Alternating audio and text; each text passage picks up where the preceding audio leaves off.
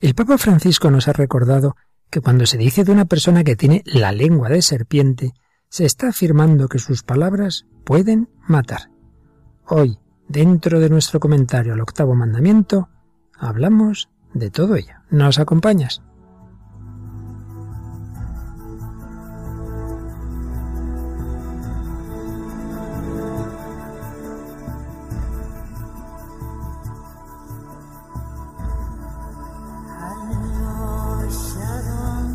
El hombre de hoy y Dios, con el padre Luis Fernando de Prada.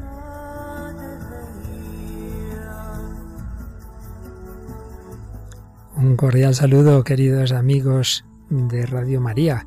Aquí estamos una semana más en El hombre de hoy y Dios para profundizar en esta doctrina saludable para toda nuestra vida que nos da la Iglesia en diálogo con el hombre de hoy y el de todos los tiempos. Y recordaréis que estamos comentando el octavo mandamiento, que ya hemos tenido dos sesiones dedicadas a ello y vamos a por la tercera, con estos temas tan de todos los días, la crítica, la maledicencia, la murmuración, la calumnia, en fin todo esto y nos va a acompañar alguien que no critica nada, sino todo lo contrario, de buenas palabras. Hola Raquel, muy buenas. Muy buenas, padre. Eso intento, pero bueno. Alguna vez escapa. Caídas las tengo. bueno, y algunas palabras también has leído en, en el Facebook, en el correo electrónico y como siempre nos seleccionas alguno, ¿verdad? Sí, en el Facebook de Radio María nos comentaba Arlen Chirinos, me gusta este programa, es muy instructivo. Quiero siempre estar atenta a la palabra de Dios, sean los tiempos que sean, y a través del medio que sea. Gracias por vuestra enseñanza y transmitirnos la palabra del Señor, que es alimento para el alma. Bueno, pues también tú nos la transmites con esas palabras tan bellas que son reflejo de la palabra con mayúscula, la palabra del Señor. Pues seguimos en efecto hablando de todo lo relativo a la mentira, a la verdad, pero hoy vamos a entrar en esos pecados de la lengua, que son la murmuración, falso testimonio, calumnia. Si nos da tiempo hablaremos un poco del tema de los secretos y como siempre con ayudas de nuestro mundo de hoy del mundo del cine, que película, en este caso una bastante ya antigua y clásica, pero que sigue teniendo una gran vigencia. Sí, además es un, vamos, es un, una obligada de ver eh, Caballero sin, sin espada, eh, una película de Capra, que creo que merece la pena escuchar el corte que ha seleccionado y la película en sí también por si alguien se anima. Luego traemos una cantante sevillana, Consuelo, que nos habla muy claramente de este tema que vamos a tratar hoy. Y como siempre también cantantes religiosos, hoy Ain Karen y Fernando Z. Y los testimonios nos iremos a unos siglos atrás, pero no por ello dejarán de ser igualmente interesantes que si fueran de nuestra época. Pues vamos adelante con esta edición 141 del hombre de hoy y Dios.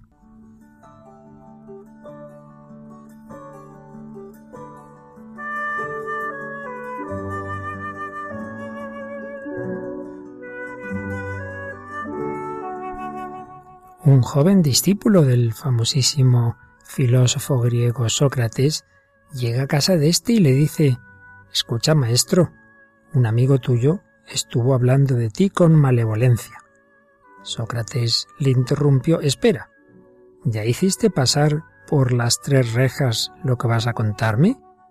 ¿Las tres rejas? Sí. La primera es la verdad. ¿Estás seguro de que lo que quieres decirme es absolutamente cierto? No, lo oí comentar a unos vecinos.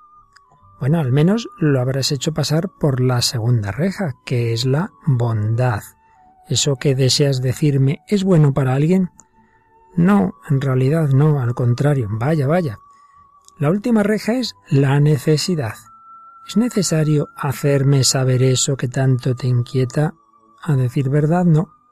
Entonces dijo el sabio sonriendo, Si no es verdadero, ni bueno, ni necesario, sepultémoslo en el olvido.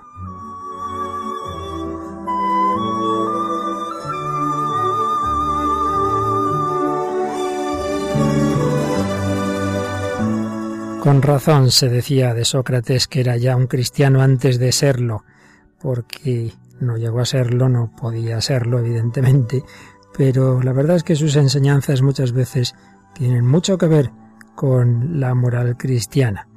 En el fondo nos dice cosas bastante parecidas nuestro Santo Padre Francisco, que insiste mucho en este tema que hoy estamos tratando. En un Ángelus, el 16 de febrero del 14, el Papa comentaba lo que Jesús nos enseña en el Sermón del Monte. Si os dijo no matarás, pero yo os digo todo el que se deja llevar de la cólera contra su hermano será procesado. Y comentaba el Papa. Con esto Jesús nos recuerda que incluso las palabras pueden matar. Cuando se dice de una persona que tiene la lengua de serpiente, ¿qué se quiere decir? Que sus palabras matan. Por lo tanto, no solo no hay que atentar contra la vida del prójimo, sino que tampoco hay que derramar sobre él el veneno de la ira y golpearlo con la calumnia, ni tampoco hablar mal de él. Llegamos a las habladurías. Las habladurías también pueden matar, porque matan la fama de las personas. ¿Es tan feo criticar? Al inicio puede parecer algo placentero, incluso divertido, como chupar un caramelo, pero al final nos llena el corazón de amargura y nos envenena también a nosotros. Os digo la verdad, estoy convencido de que si cada uno de nosotros hiciese el propósito de evitar las críticas, al final llegaría a ser santo. Es un buen camino. Entonces el Papa se dirigía a la plaza de San Pedro y decía, ¿queremos ser santos, sí o no? La gente respondía, sí. ¿Queremos vivir apegados a las habladurías como una costumbre, sí o no? La plaza no. Entonces estamos de acuerdo, nada de críticas.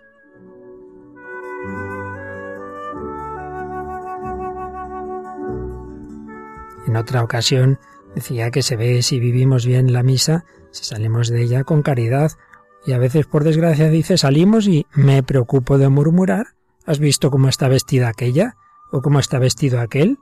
A veces se hace esto después de la misa y no se debe hacer, claro que no. Y en una audiencia, perdón, en una homilía, una homilía en Santa Marta, el 23 de enero de 2014, el Papa analizaba un poco de dónde pueden venir las críticas, de dónde pueden venir las murmuraciones. Y decía que de una persona golpeada por los celos y la envidia. Y a su vez, estos celos y esta envidia vienen de o producen la amargura. La persona envidiosa, la persona celosa, es una persona amarga, no sabe cantar, no sabe alabar, no sabe lo que es la alegría. Siempre se fija en lo que tiene aquel que yo no tengo. Y esto le lleva a la amargura una amargura que se traslada a toda la comunidad. Son los sembradores de amargura. Y el segundo comportamiento que lleva a los celos y la envidia son las murmuraciones, porque éste no tolera que el otro tenga algo, la solución es humillarlo, para que yo esté un poco más alto. Y el instrumento son las murmuraciones. Busca siempre y te darás cuenta de que detrás de una murmuración están los celos y la envidia. Los cotilleos dividen a la comunidad, destruyen a la comunidad, son las armas del diablo. ¿Cuántas veces comunidades cristianas iban bien, pero después en uno de los miembros ha entrado ese gusano de la envidia y de los celos, y con esto la tristeza, el resentimiento del corazón y las murmuraciones? Una persona que está bajo la influencia de la envidia y de los celos mata como dice el apóstol Juan, quien odia a su hermano es un homicida, y el envidioso, el celoso, comienza a odiar al hermano.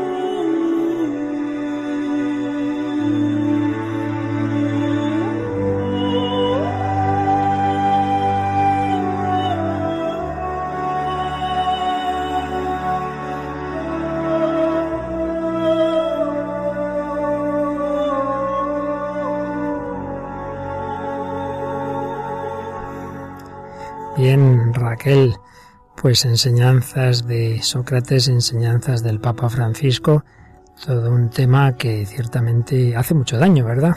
Y que creo que viene bien ponernos de, vamos, escucharlo de vez en cuando porque a veces se nos olvida, entramos en la rutina de, pues del día a día y tal y es muy fácil caer en este pecado, ¿verdad? Y a veces incluso pues excusarse de alguna manera u otra, así que no está bien, no está, no está de más que lo escuchemos.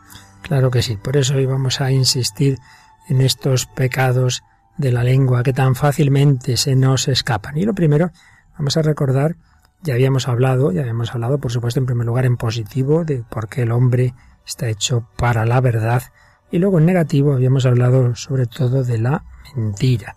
¿Cuáles son las ofensas a la verdad? La mentira es decir algo falso con intención de engañar, pero vamos a hablar de otros pecados como el falso testimonio y el perjurio, juicio temerario, maledicencia, calumnia. vamos a ver qué nos explica el catecismo sobre estos pecados. Número 2476. Falso testimonio y perjurio. Una afirmación contraria a la verdad posee una gravedad particular cuando se hace públicamente. Ante un tribunal viene a ser un falso testimonio. Cuando es pronunciada bajo juramento se trata de perjurio. Estas maneras de obrar contribuyen a condenar a un inocente, a disculpar a un culpable o a aumentar la sanción en que ha incurrido el acusado. Comprometen gravemente el ejercicio de la justicia y la equidad de la sentencia pronunciada por los jueces. Así pues, estamos hablando de una mentira especialmente grave, porque es algo que se hace ante otros, se hace públicamente, y si estamos hablando ya de algo como un tribunal, pues como aquí nos dice el catecismo, puede llevar a condenar a un inocente, a disculpar a un culpable, aumentar la sanción del acusado, y por tanto son temas muy graves, muy graves, que comprometen gravemente el ejercicio de la justicia. Y fíjate que es unas palabras, pero unas palabras pueden llevar a una injusticia, puede ser más que robar, ¿verdad? Que robarle a uno sus bienes. Así pues, uno de los pecados peores contra este mandamiento. Y además decías una cosa, uno de los peores pecados, eh, al principio eh, relacionabas con vamos, eh, la maledicencia con la envidia, con tal. Si la envidia decíamos en uno de los programas que era el pecado como demoníaco, ¿no? De la envidia desde el principio, que esté relacionado quiere decir que la gravedad habla de la gravedad de este pecado, ¿no? Del daño que, que lleva que lleva este pecado, ¿no? Sin duda que sí, por eso Jesús dice que el demonio es por un lado es mentiroso y por otro lado tiene eso, esa envidia, esa envidia al hombre y esa envidia de no ser Dios en definitiva. Todo, todo, todo tiene que ver. Pero vamos a seguir viendo otros pecados que pueden darse. Sobre todo dos de ellos caemos en ellos buf, con muchísima facilidad. Como siempre, el pecado eh, está en lo negativo, digamos, es porque hay un aspecto positivo. ¿Cuál es el aspecto positivo que quiere cuidar mandamiento, pues nos lo dice el primer, la primera línea del número 2477.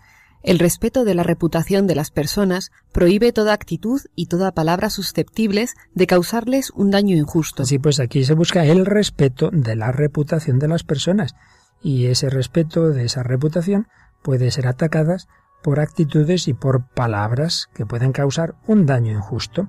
Y eso podemos hacerlo simplemente con el pensamiento y entonces el pecado se llama de juicio temerario, el que incluso tácitamente admite como verdadero, sin fundamento suficiente, un defecto moral en el prójimo. Luego lo explicamos. Luego.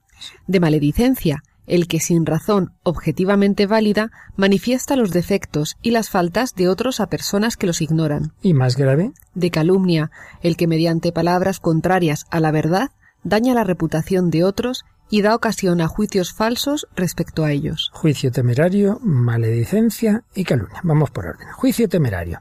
¿Qué nos dice el catecismo? Nos dice que es cuando admitimos como verdadero, aunque sea ya digo simplemente pensándolo, sin fundamento suficiente algo negativo del prójimo. Yo veo a una persona y así sin más ya hago un juicio. Bueno, pero vamos a ver, usted le conoce de verdad, usted ha hablado con él, usted le ha preguntado, usted sabe su vida, usted sabe su historia. No. Entonces, ¿por qué está haciendo ese juicio, hombre? Otra cosa es que a uno le venga a la mente algo, se nos ocurra bien, pero si no es simplemente una ocurrencia, sino que uno está convencido como algo verdadero de algo negativo sin fundamento suficiente, está haciendo un juicio temerario. qué frase del Evangelio nos dice Jesús a ese respecto sobre el juicio. No juzguéis. Y no seréis juzgados. Claro, pero fíjate Raquel, esto es importante, no es que sea simplemente mandamiento moral que Jesús nos dice, no está bien que lo hagáis. No, no es más, es que no tenéis capacidad para hacerlo, porque tú no sabes lo que hay dentro del otro. No juzguéis porque solo Dios sabe lo que hay dentro del otro. Yo puedo ver una, una actitud, mejor dicho, un comportamiento externo y en sí mismo decir eso está mal estoy viendo a esta persona matar a un inocente, eso está mal, pero yo no sé internamente si ese está loco o lo que le... Yo ahí no puedo entrar, eso solamente lo sabe Dios, ¿no? Muchas veces hacemos juicios temerarios. ¿Y qué consejo nos da el catecismo para evitar esos juicios temerarios? Cada uno deberá interpretar en cuanto sea posible, en un sentido favorable, los pensamientos, palabras y acciones de su prójimo. En cuanto sea posible, claro, si es algo que está claro que está mal, pero siempre cabe disculpar al menos las intenciones. Y en otros muchos casos en que, bueno, se puede interpretar una palabra bien o mal, la experiencia da que si tú tienes una actitud afectiva positiva hacia la persona, intentarás disculparla y viceversa. Esto se ve mucho en familia, claro, la madre casi siempre disculpa al hijo, dice, bueno, no, no sabía, no, no se dio cuenta, las veces que, que habré visto yo eso, ¿no? Pues, pues como las madres intentan disculpar, pero al revés, si, te, si a ti ya alguien te cae mal, pues eh, evidentemente mm, vas en principio a juzgarle mal. Eh, por tanto, dice el catecismo, en cuanto sea posible intentar interpretar en un sentido favorable, que eso es lo que hacemos cuando tenemos caridad. Y hace una cita curiosa, catecismo, en tiempos de San Ignacio de Loyola, claro, en los tiempos estaba difundiendo el protestantismo y muchas veces se acusaba a personas sin fundamento, al propio San Ignacio. El propio San Ignacio fue acusado y muchísimos santos porque se, ya se dudaba de todo el mundo, ¿no? Entonces, cuando San Ignacio escribe sus ejercicios espirituales, pone un presupuesto, escribe unas palabras al principio de todo que pone aquí el catecismo. Todo buen cristiano ha de ser más pronto a salvar la proposición del prójimo que a condenarla, y si no la puede salvar, inquirirá cómo la entiende, y si mal la entiende, corríjale con amor, y si no basta, busque todos los medios convenientes para que bien entendiéndola se salve. Aquí San Ignacio dice, vamos a ver, usted está presuponiendo que uno ha ido a ejercicios. Entonces oye al que dirige los ejercicios decir una frase que dice, uy, esto no sé yo, no sé yo, si esto es muy correcto, muy ortodoxo, dice, hombre, primero intente entenderla bien, y salvar la proposición del prójimo más que a condenarla. Y si dice, no, no, la frase está mal, está equivocada, bueno, pregúntele cómo la entiende. A lo mejor la está entendiendo en un sentido distinto a lo que quiere decir esas palabras. Y si la entiende mal, corríjale con amor. Y, y en último término, pues intente explicarle cómo debe entenderse para que se salve. Todo viene del amor. Cuando hay amor, intentamos juzgar bien al prójimo y viceversa. Cuando no lo hay, pues enseguida le vamos a condenar. Y eso es lo que pasa ya de una manera externa con la maledicencia y la calumnia, que a su vez tienen distinto grado de gravedad. Pero ambas, nos dice el 2479, maledicencia y calumnia, destruyen la reputación y el honor del prójimo. En ambos casos se está destruyendo un bien moral, la reputación y el honor del prójimo. ¿Cuál es la diferencia? Pues que en la maledicencia decimos algo negativo verdadero, algo malo del otro que sí que es verdad, que, tiene ese defecto o que ha hecho tal cosa. Y en cambio en la calumnia lo que estamos afirmando de él es completamente falso. Obviamente es más grave lo segundo. Si yo digo fulanito es un ladrón y es falso eso, claro, es una calumnia. Pero si yo sé que en efecto esa persona ha robado y lo cuento, no estoy calumniando. Pero hombre, ¿por qué tienes que contar eso?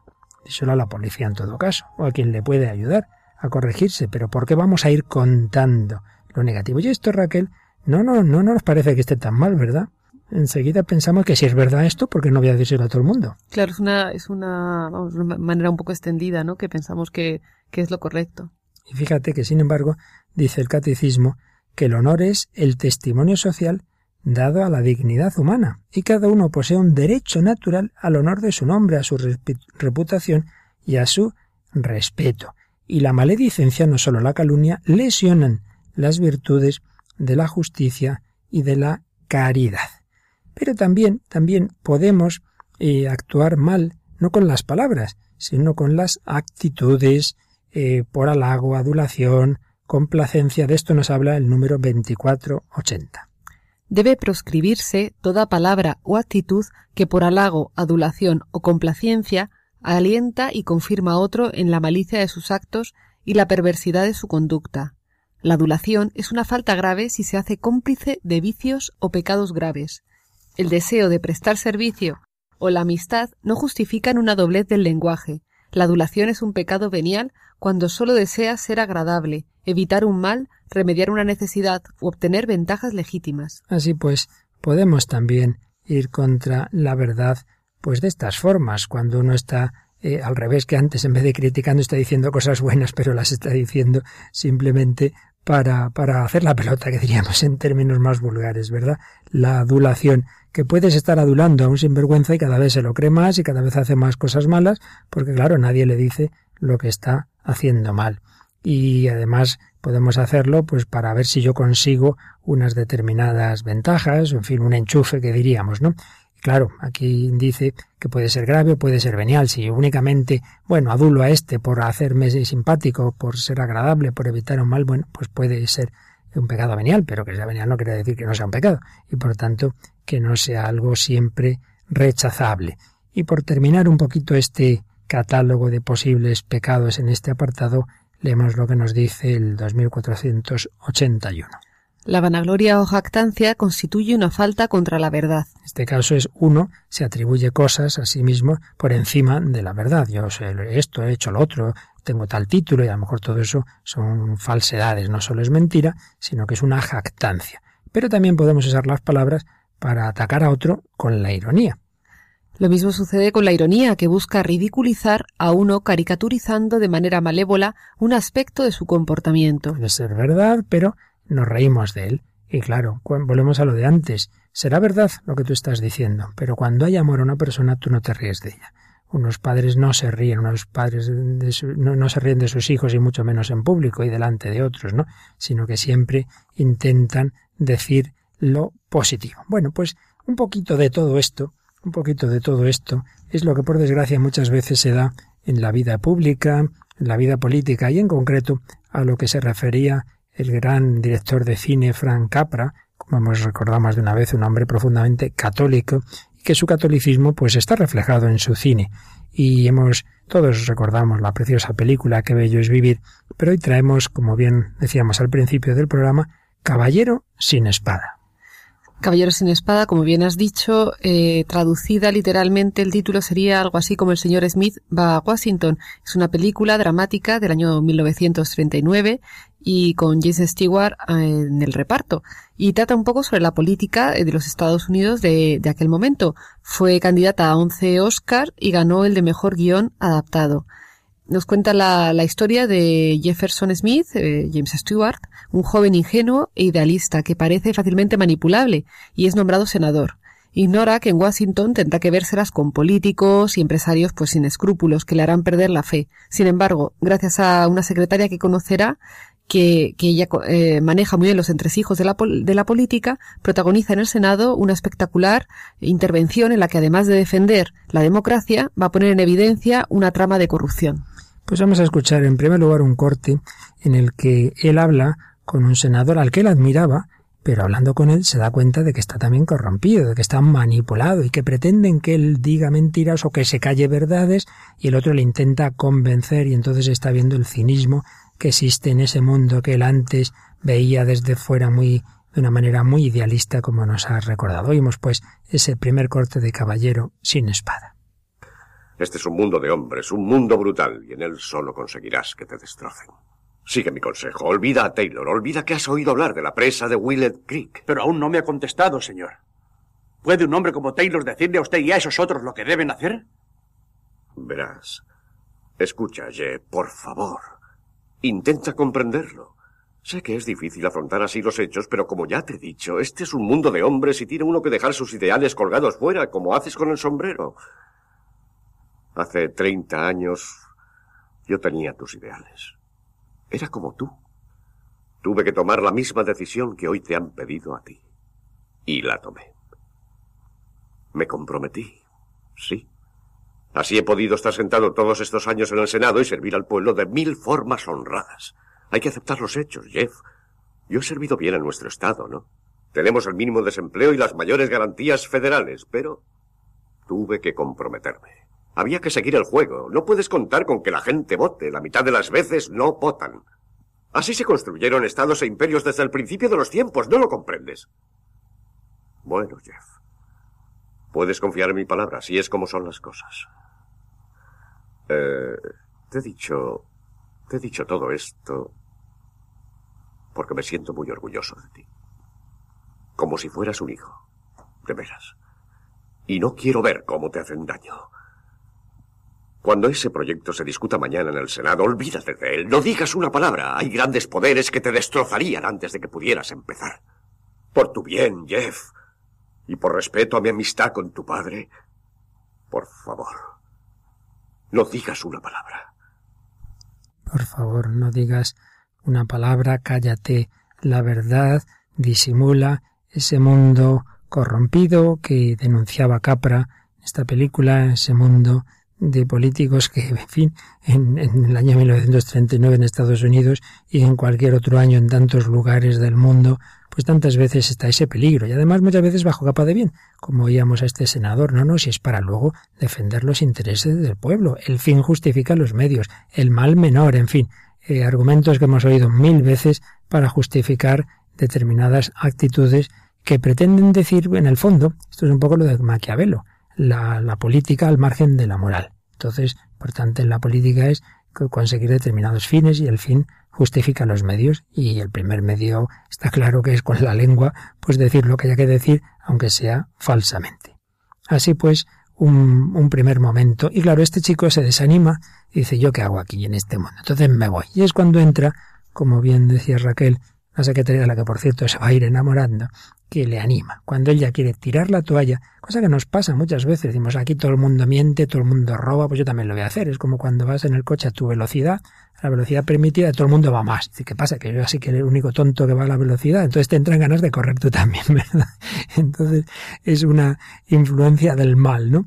Bueno, pues muchas veces tiramos la toalla y decimos, pues si no voy a ser yo el único, pues yo también haré lo que todo el mundo. Pues no, señor. Hay otra opción que es de la que nos habla este segundo corte de la película. ¿En qué va uno a creer? Cuando un hombre como Payne, el senador Joseph Payne, se levanta y jura que yo les he estado robando las monedas a los chicos. Un hombre aquel venerado toda mi vida. No sé. Hay muchas palabras bonitas en esta ciudad, unas grabadas en piedra y otras puestas ahí por los Taylor y los Payne para que los estúpidos como yo las lean y descubran luego lo que hacen los hombres en realidad. Bien, voy a salir de esta ciudad a toda prisa y alejarme de las palabras, los monumentos y todo este maldito montaje. Comprendo. Y cuando llegues a casa, ¿qué le vas a decir a esos chicos? Les diré la verdad. Es igual que la descubran ahora que después. Pienso que no te creerán, Jeff y son capaces de mirarte con el rostro dolorido y decir, Jeff, ¿qué has hecho? ¿Abandonar? ¿Por qué no hiciste algo al respecto? Bueno, ¿y qué esperas que haga?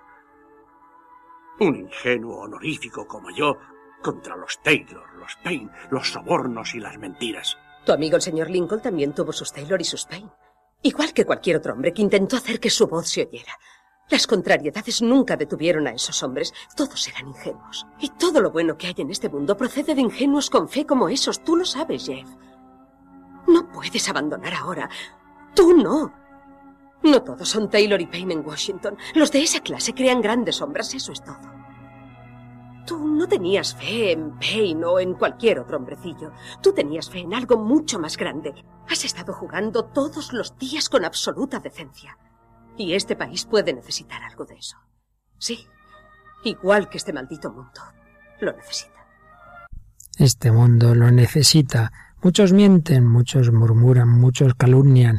Y si aquí había una motivación, digamos, humana, aunque el trasfondo de Capra ya decimos que es católico, mucho más nosotros que sabemos que Jesucristo pudo disimular, pudo mentir, pudo callar y no, no, dio testimonio de la verdad y por ese testimonio murió, pero así nos da la fuerza a todos para hacerlo, incluso como veíamos en hace un par de programas, hasta el martirio. El mártir da testimonio de su fe, no la disimula.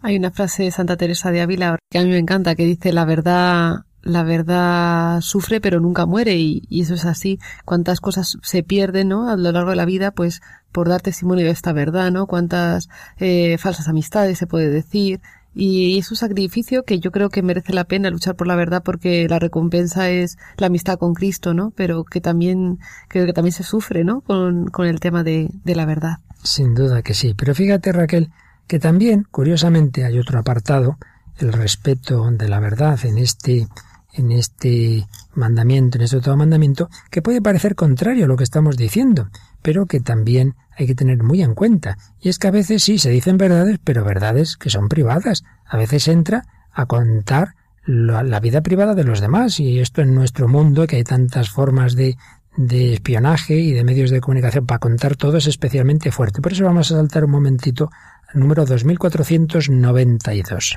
Se debe guardar la justa reserva respecto a la vida privada de la gente. Los responsables de la comunicación deben mantener una justa proporción entre las exigencias del bien común y el respeto de los derechos particulares.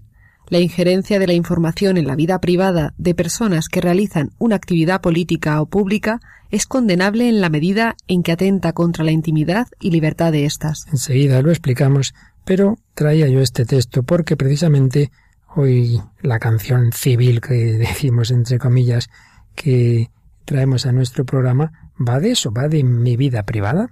Sí, es una canción de una cantante sevillana que lleva ya bastantes años eh, pues en el panorama musical, se llama Consuelo Barroso y ella misma dice de sí en su Twitter que es cantante, médico, enfermera, madre, hermana, hija y amiga y lo que me proponga. Caramba, no está mal. bueno, pues, pues qué, ¿Qué canción nos traes de Consuelo? Se llama Mi vida privada y bueno, la, la letra ya de por sí pues eh, nos va a hablar del tema que estamos eh, afrontando hoy. Pues nada, la escuchamos.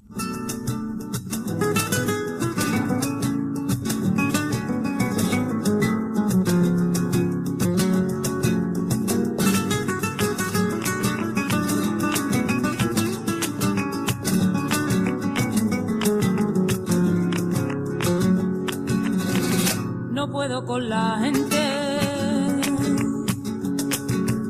que tiene hipocresía. Es un tema latente de cada y cada día. Se meten en mí adentro para saber.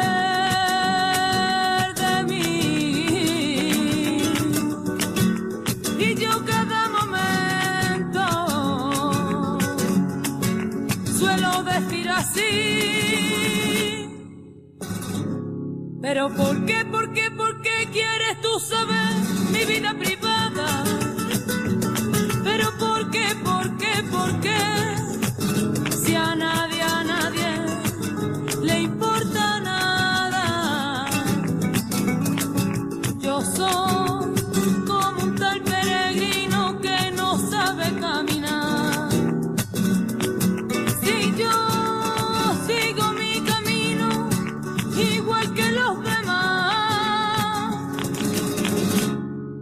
¿Por qué somos así? Y no nos damos cuenta. Que antes de criticar debemos de mirar y darnos una vuelta, porque es pecado mortal hablar de los demás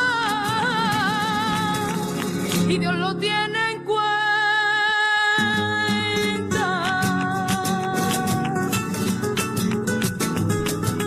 Seguimos en Radio María, en El Hombre de Hoy y Dios, hablando de esos pecados contra el octavo mandamiento. Esta canción de Consuelo Barrosa, esta cantante sevillana, nos lo dice, que es pecado mortal, hombre, que no puede ser.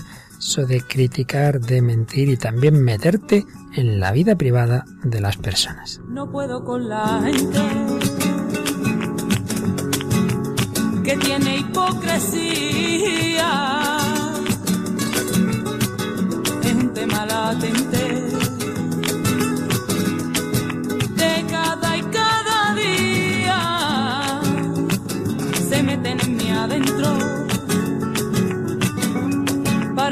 de mí. Y yo en cada momento suelo decir así. Pero ¿por qué, por qué,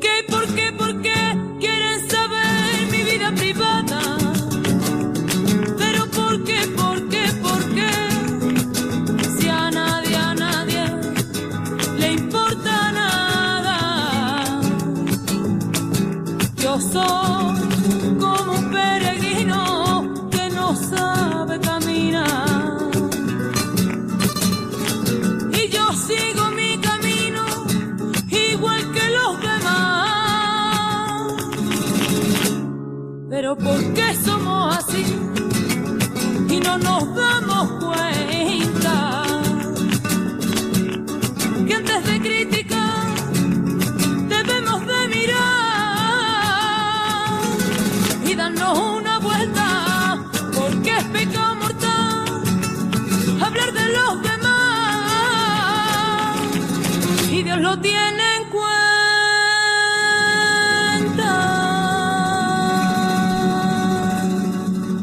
Antes de criticar debemos darnos una vuelta, debemos pensar, pero yo qué voy a decir, pero no seré yo mucho peor. Bueno, Raquel, ¿y qué debemos hacer, nos dice el catecismo, cuando hemos caído en el pecado, cuando hemos criticado y sobre todo si hemos calumniado? Toda falta cometida contra la justicia y la verdad entraña el deber de reparación, aunque su autor haya sido perdonado. Cuando es imposible reparar un daño públicamente, es preciso hacerlo en secreto. Si el que ha sufrido un perjuicio no puede ser indemnizado directamente, es preciso darle satisfacción moralmente, en nombre de la caridad. Este deber de reparación concierne también a las faltas cometidas contra la reputación del prójimo. Esta reparación moral y a veces material debe apreciarse según la medida del daño causado. Obliga en conciencia. Así pues, igual que si uno ha robado y se arrepiente, el verdadero arrepentimiento implica que debe devolver lo que ha robado, claro está, y si eso no es posible, pues tiene que ver cómo repara, como sea, ¿no?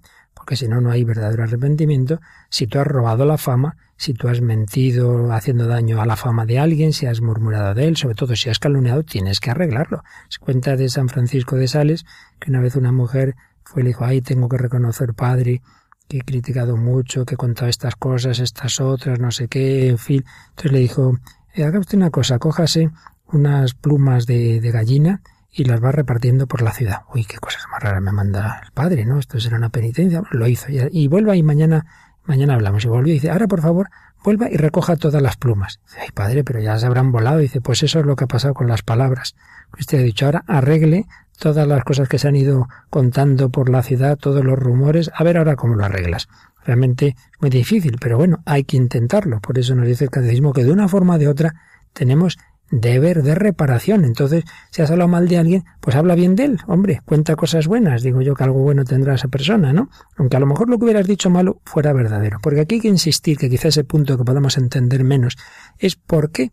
¿Por qué si lo que digo es de alguien es, es, es así, aunque sea malo, ¿por qué no lo voy a decir? Hombre, hay veces en que sí que hay que decirlo, pero a quien hay que decirlo. Hemos tenido ya algún comentario en Facebook y dice, hombre, si hay una, una persona que actúa mal hay que denunciarlo. Bueno, vamos a ver, hay que denunciarlo, hay quien hay que denunciarlo. Claro, si es algo que puede hacer daño, si es un, es un niño, un adolescente, evidentemente hay que decírselo a sus padres, los profesores, pero no ir contando a todo el mundo. Es decir, las cosas se deben decir a quien puede ayudar o a quien tiene la autoridad, pero no ir hablando mal del prójimo así porque sí, porque eso no brota del amor, eso no brota de la caridad.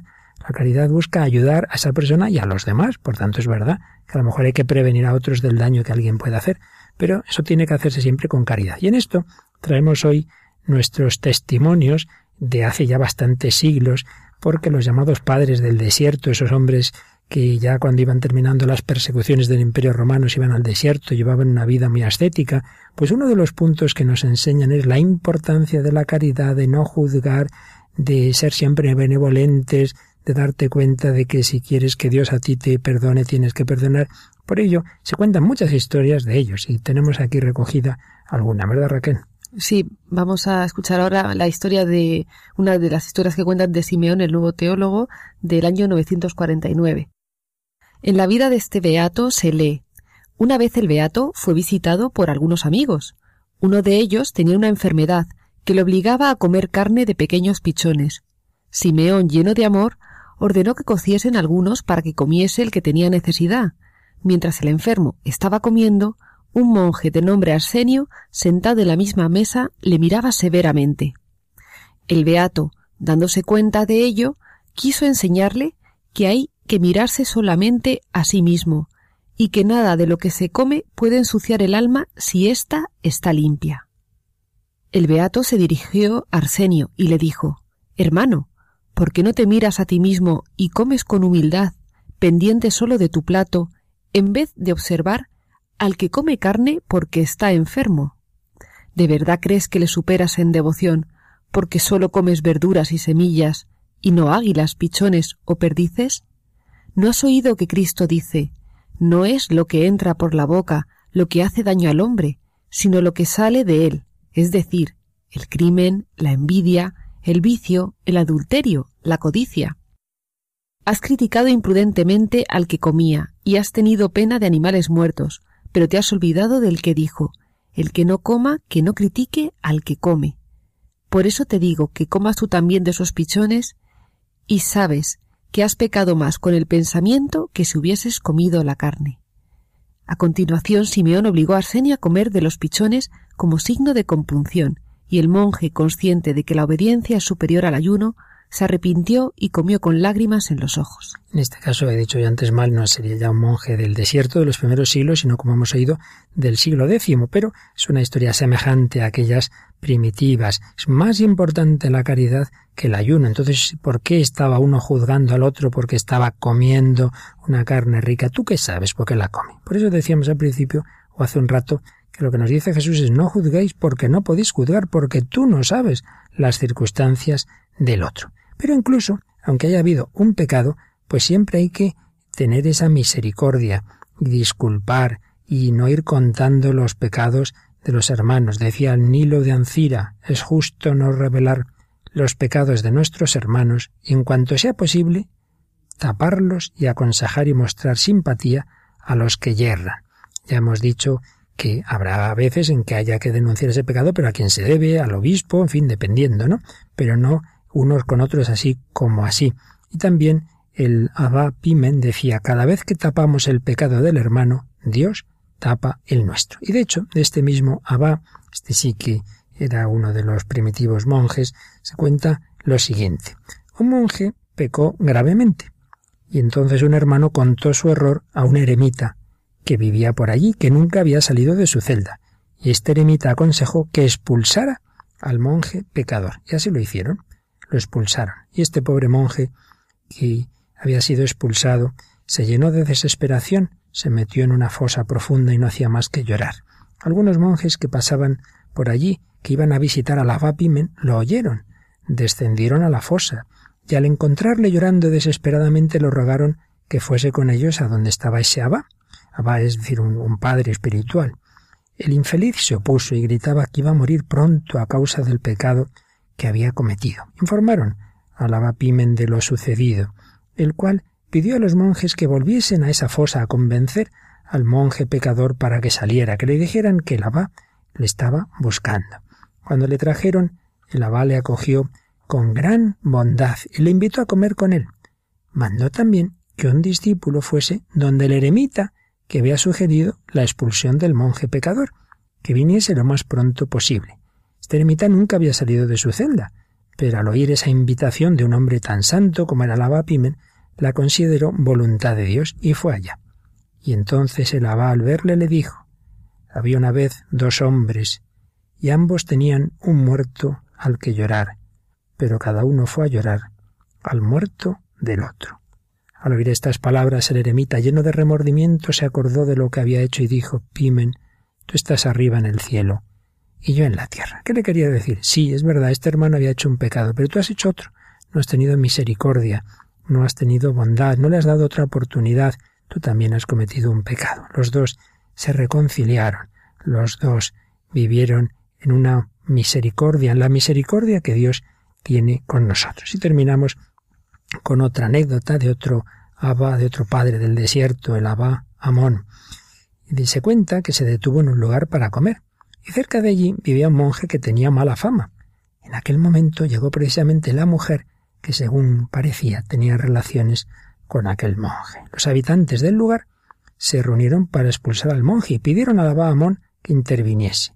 El monje pecador, al saber lo que iba a ocurrir, escondió a la mujer bajo un gran barril. Cuando llegó el grupo de gente con Amón, éste se dio cuenta de la acción del monje y por amor de Dios ocultó el hecho. Se sentó encima del barril y ordenó a la gente que buscasen a la mujer por todas partes. Naturalmente no pudieron encontrarla. Y el gran asceta les increpó ¿Qué habéis hecho? Dios os perdone. y los, los echó fuera. Cuando se quedó a solas con el monje, tomó su mano entre las suyas y le dijo Cuídate de ti mismo, hermano.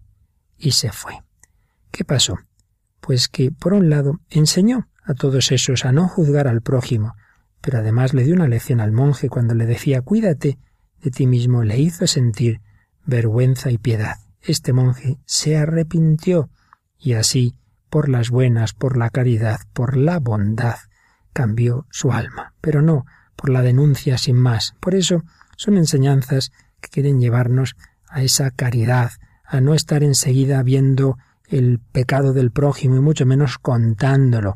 No estamos con esto diciendo que no haya que intervenir, está la corrección fraterna, pero la corrección fraterna debe dirigirse a la persona, debe dirigirse a quien puede ayudarla, pero no al cotorreo, no a ir contando a los demás todo lo que está mal. Vamos a resumir un poquito estos pecados contra la verdad de los que hemos ido hablando en estos días. Raquel, si te parece, pues el día pasado hablábamos de la mentira.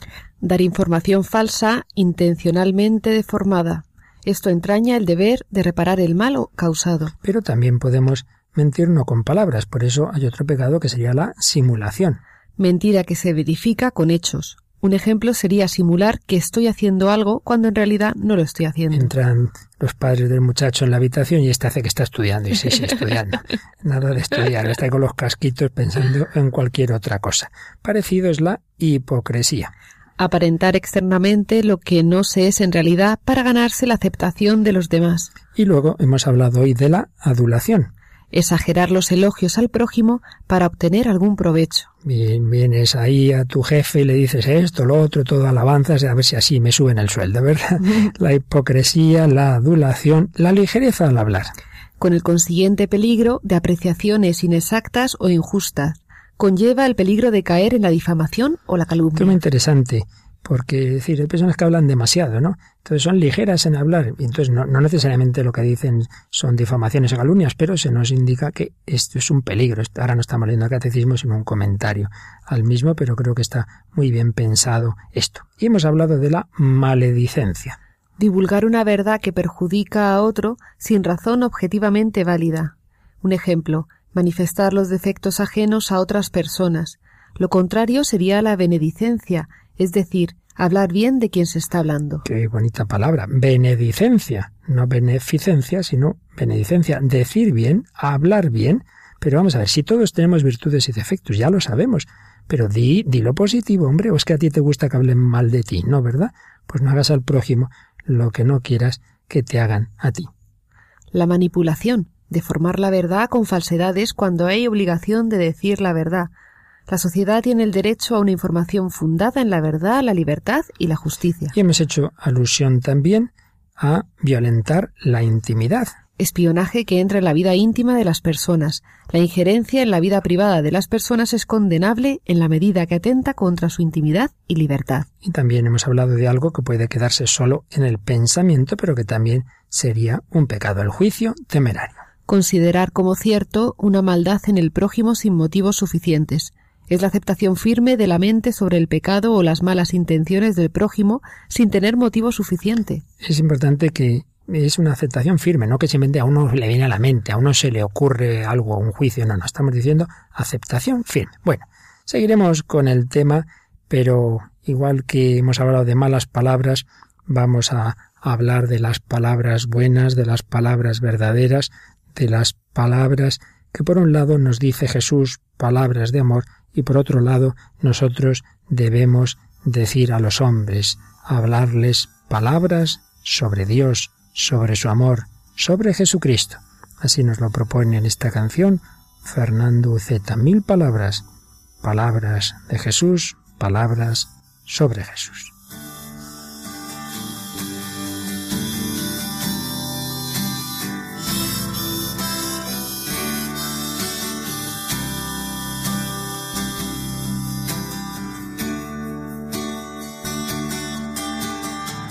Buscando entre mil palabras, ¿qué te puedo decir? Lo primero que se me ocurre es decirte gracias por tantas y tantas cosas que he vivido junto a ti, por tantas y tantas cosas que sabemos solo tú y yo, por tantas y tantas cosas entre tú y yo.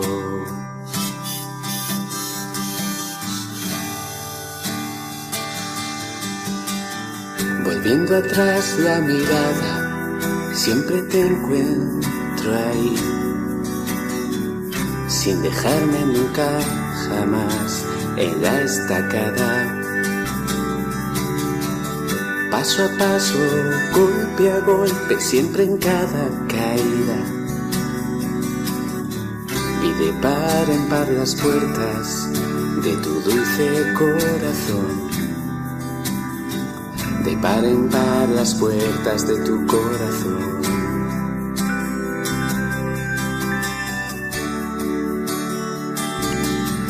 Y ahora dime tú, ¿por qué a mí me lo has revelado todo? Me has querido para ti, me has ganado poco a poco, me has quemado con tu fuego, me has robado el corazón, me has contado tus secretos ahora dime cómo he de vivir para agradecerte todo lo que has hecho tú por mí. Dime dónde, cuándo, cómo, que no pierda ni un segundo para hablarles de tu amor a los hombres de este mundo. Señor.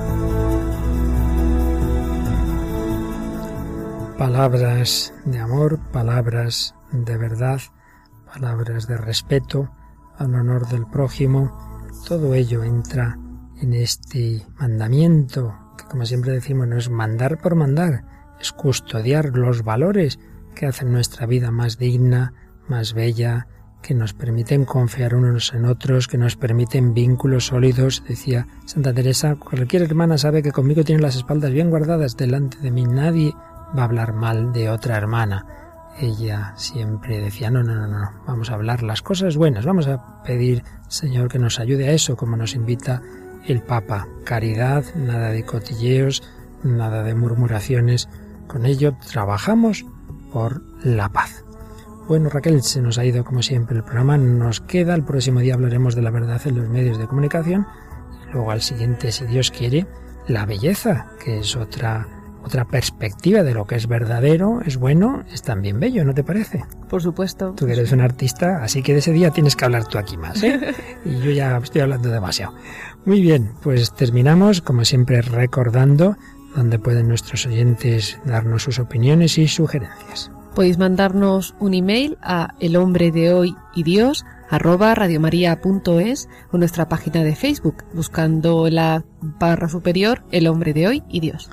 Ya decíamos el otro día que podéis bajaros los programas anteriores en el podcast de Radio María que ha tenido algunos problemas en este programa en concreto, pero creo que ya están solucionados, que ya podéis bajarlo y si alguna vez volvéis a encontrar otro problema, no os avisáis enseguida y ya tendremos algún voluntario que haga el esfuerzo de arreglarlo. Pues lo dejamos, seguiremos hablando de la verdad, de la caridad, seguiremos el próximo día si Dios quiere que el Señor os guarde a todos.